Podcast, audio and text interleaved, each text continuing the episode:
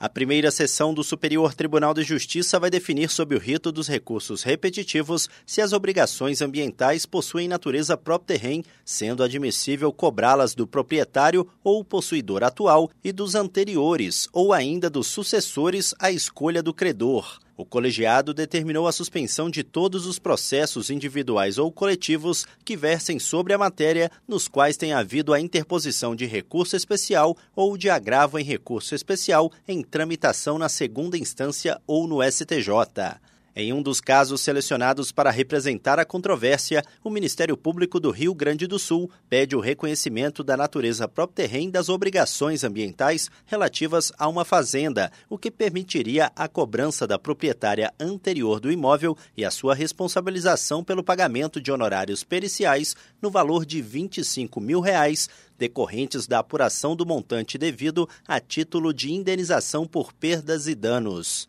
Segundo a ministra Suzete Magalhães, em pesquisa à base de jurisprudência do STJ, foi possível recuperar 90 acórdãos e 1.113 decisões monocráticas no âmbito da primeira e da segunda turmas, contendo a mesma controvérsia. A possibilidade de aplicar o mesmo entendimento jurídico a diversos processos gera economia de tempo e segurança jurídica. Do Superior Tribunal de Justiça, Tiago Gomide.